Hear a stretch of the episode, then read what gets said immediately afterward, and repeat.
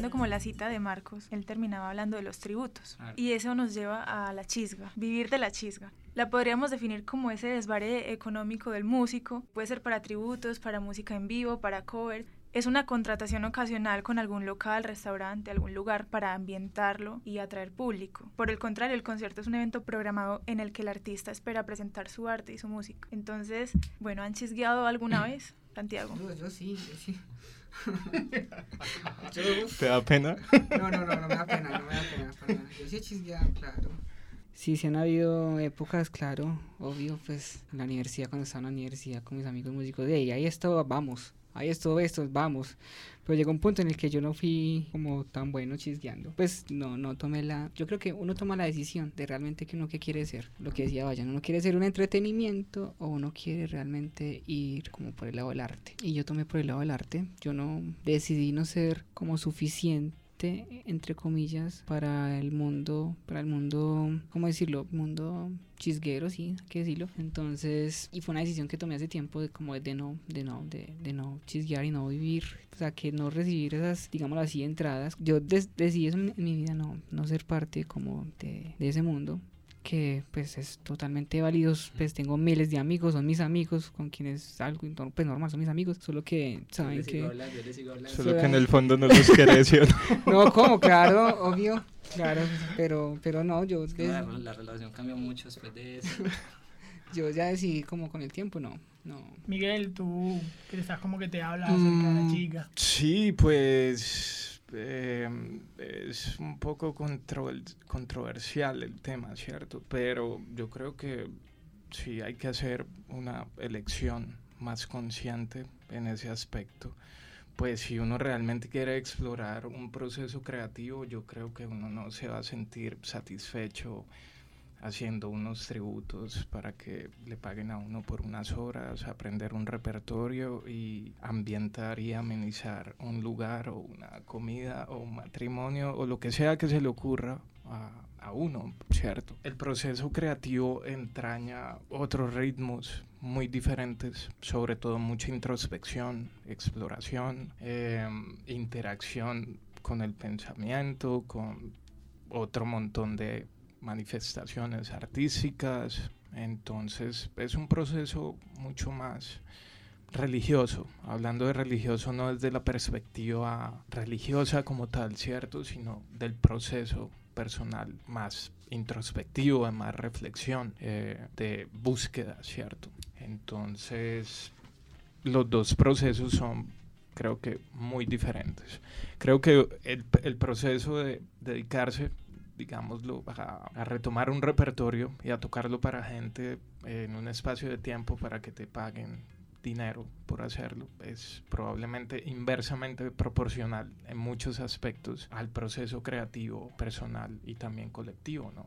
Aunque el proceso creativo empieza, en mi opinión, pues con unas inquietudes muy individuales también. Entonces creo que son dos procesos bastante diferentes. No sé si sean afines o no, porque no he experimentado mucho el proceso de, de la chisga, pero allí están esas posibilidades a nuestro alcance. Gracias, Miguel Ángel. Vayan, ¿has chisgueado? No, no, hasta ahora no. No, no, pero no me siento orgulloso de eso, me da pena, no No, eh, eso estaba pensando pues que yo, por ejemplo, no me sé ninguna canción de otra persona en la guitarra pues no sé tocar ningún cover. Creo que por ahí ves un bambuco y mal tocado. Pues como yo no sé ni cómo empecé a componer, pues yo me aprendí unos acordes y empecé a componer de una. Y los temas, por ejemplo, de Ananda son de Ananda todos. Nunca hemos nunca hemos montado un cover pues en la historia. Pero pues no tengo ninguna visión despectiva pues digámoslo así de la chisga. De la banda creo que todos han chisgueado, todos han tocado con otras bandas. En este momento le están, están tocando sí, en diferentes bandas y, en ciertos proyectos han estado como músicos invitados. Entonces, y más bien lo veo como bacano, pues como que son, más bien a mí me ha tocado trabajar en otras cosas que no son las cosas que preferiría trabajar, ¿cierto? Yo soy cocinero. Me gusta cocinar, pues, pero no sería lo que me dedicaría. Si pudiera vivir de la música, no cocinaría. Pero entonces más bien, por ejemplo, en el caso de uno de los teclistas de nosotros, él solamente se dedica a tocar él es productor y también tiene como cinco proyectos, si no es que son más bandas. Y él se organiza y cuadra con ellos ensayo y a todos les responde. Y me parece muy bien, pues, y no es Y pues igual él no está haciendo algo que no le gusta, porque en todos los grupos está tocando reggae, pues no es que se... Ah, bueno, tiene por ahí uno de reggaetón también, que hacen covers. Y más bien me parece que eso lo ha vuelto muy serio, pues como que más serio con los horarios, con la forma de ver la música, con la forma de... con la experiencia en los shows, con, la, con el mismo instrumento. Siento que por ponerse a tocar covers también ha progresado pues más, ha mejorado mucho el, el groove pues que llamamos el punch. Entonces no sé, en lo personal creo que no lo he hecho, pero no tengo ningún, pues, ninguna visión despectiva con el, con el asunto.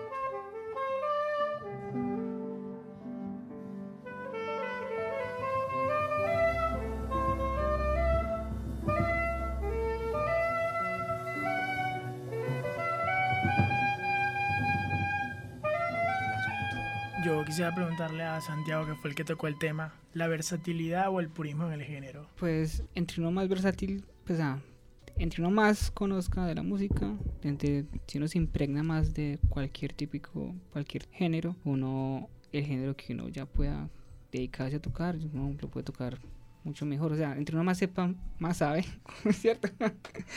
Entonces, sí, no, no, no es que uno se tenga que encasillar en, en algo así como para, sí, pero yo pienso que si uno debe tener como un norte, eh, algo que realmente lo apasione a uno. Eso es lo que quiero cada vez, cada vez que va a tocar esto con todo el amor. Y, y, si uno estudia más cosas, más géneros, más ideas o lo que sea, si, si obviamente uno se va impregnando de, de, todo y puede tocar distinto o mejorar en todo. Listo, aquí tenemos músicos de diferentes ámbitos, ¿cierto? Como es Santiago se enfoca más en el jazz, Vayan en el reggae y Miguel Ángel en la música experimental o, o no se define, él, él, no se define. no por ejemplo, Vayan, que es del género del reggae? Lo que pienso yo, pues, es que si uno va, pues, si uno va a tocar un género, uno debe estudiar bien ese género. Hay una, no sé, hay una forma como incluso de ecualizar el bajo, digámoslo así en el reggae. Hay como unas, como unas, no sé llamarlo dogmas, pero hay como una como una, unos aspectos muy concretos que hacen que un género que un género suene como, como es pues. Obviamente uno no le va a sonar igual digamos lo que en el lugar donde, donde se creó el género cierto en el caso de Colombia el, el reggae colombiano suena a reggae colombiano cierto a pesar de que uno estudia el género y todo eso así como la salsa colombiana el jazz colombiano suena diferente al, el jazz estadounidense, la salsa de acá suena diferente a como la tocan los puertorros. Pero sí es bueno estudiar como esas bases, ¿cierto? Es como, siento yo que es, que es bueno. Ya lo otro depende de lo que uno quiera, lo que uno quiera hacer, pues cierto, como que no hay como una, siento que no hay como una verdad absoluta pues en la música ni en nada, pues como, como un solo sendero, una sola forma de hacer las cosas. Eso depende como el deseo de, de cada uno. Pero yo creo que si uno, si uno va a estudiar el género, por ejemplo, ahora últimamente está estudiando mucho el kirtan, ¿sí o qué? es un género pues de India, es un de música ancestral. Para, para, aprender a hacer kirtan no es que hay que volverse un teso, hacer muchas notas a la vez, sino aprender las bases. Y ya cuando uno entiende las bases puede volverse, puede volverse muy teso en ese, en ese género, por ejemplo. Miguel, Hola. cuéntanos. No, pues eso es lo interesante de las artes, ¿no? Pues uno se puede esforzar como por encasillar el panorama, pero a esas alturas sí uno lo puede percibir mucho más mmm, como en lugares en que estén muy activos en, en, procesos creativos diversos ya consolidados, de pronto ciudades, digámoslo como Nueva York, u Oslo, u Londres, ¿cierto? Que son ciudades en las cuales las escenas son muy diversas, pero muy fuertes también por muchas razones, por su historia de territorio, su historia cultural. La música es muy diversa, o sea, de hecho el rock tiene un montón de influencia del jazz, el reggae tiene un montón de influencia del rock, también del jazz, también probablemente de una música muy ancestral africana, sí. Entonces, creo que pues no, pues para mí como músico no es para nada importante tratar de fijar unas fronteras en ese aspecto. Yo creo que lo fundamental para que una música suene realmente bien es que tenga espíritu, esté viva y sea auténtica y sobre todo transparente en su manifestación, ¿ves? Entonces, creo que eso es lo que hace sonar bien una música, independiente de si es este género o no es ese género. De hecho, lo más interesante es no poder encasillar ese algo, o sea, que las posibilidades estén abiertas, ¿no? La percepción como en un espectro más amplio, transformándose también. Y volviendo a, a, esos lugares de los cuales se hablo, pues que tenemos la posibilidad de conocerlos, al menos virtualmente, si las músicas que se producen en ciudades muy fuertes culturalmente hablando, pues uno percibe que son son unos híbridos de influencias, de sonidos, de formas, de colores. Obviamente trabajados responsablemente, pero hay una diversidad latente, ¿no? Pues eso es muy interesante, no poder encasillar la vuelta. Thank you.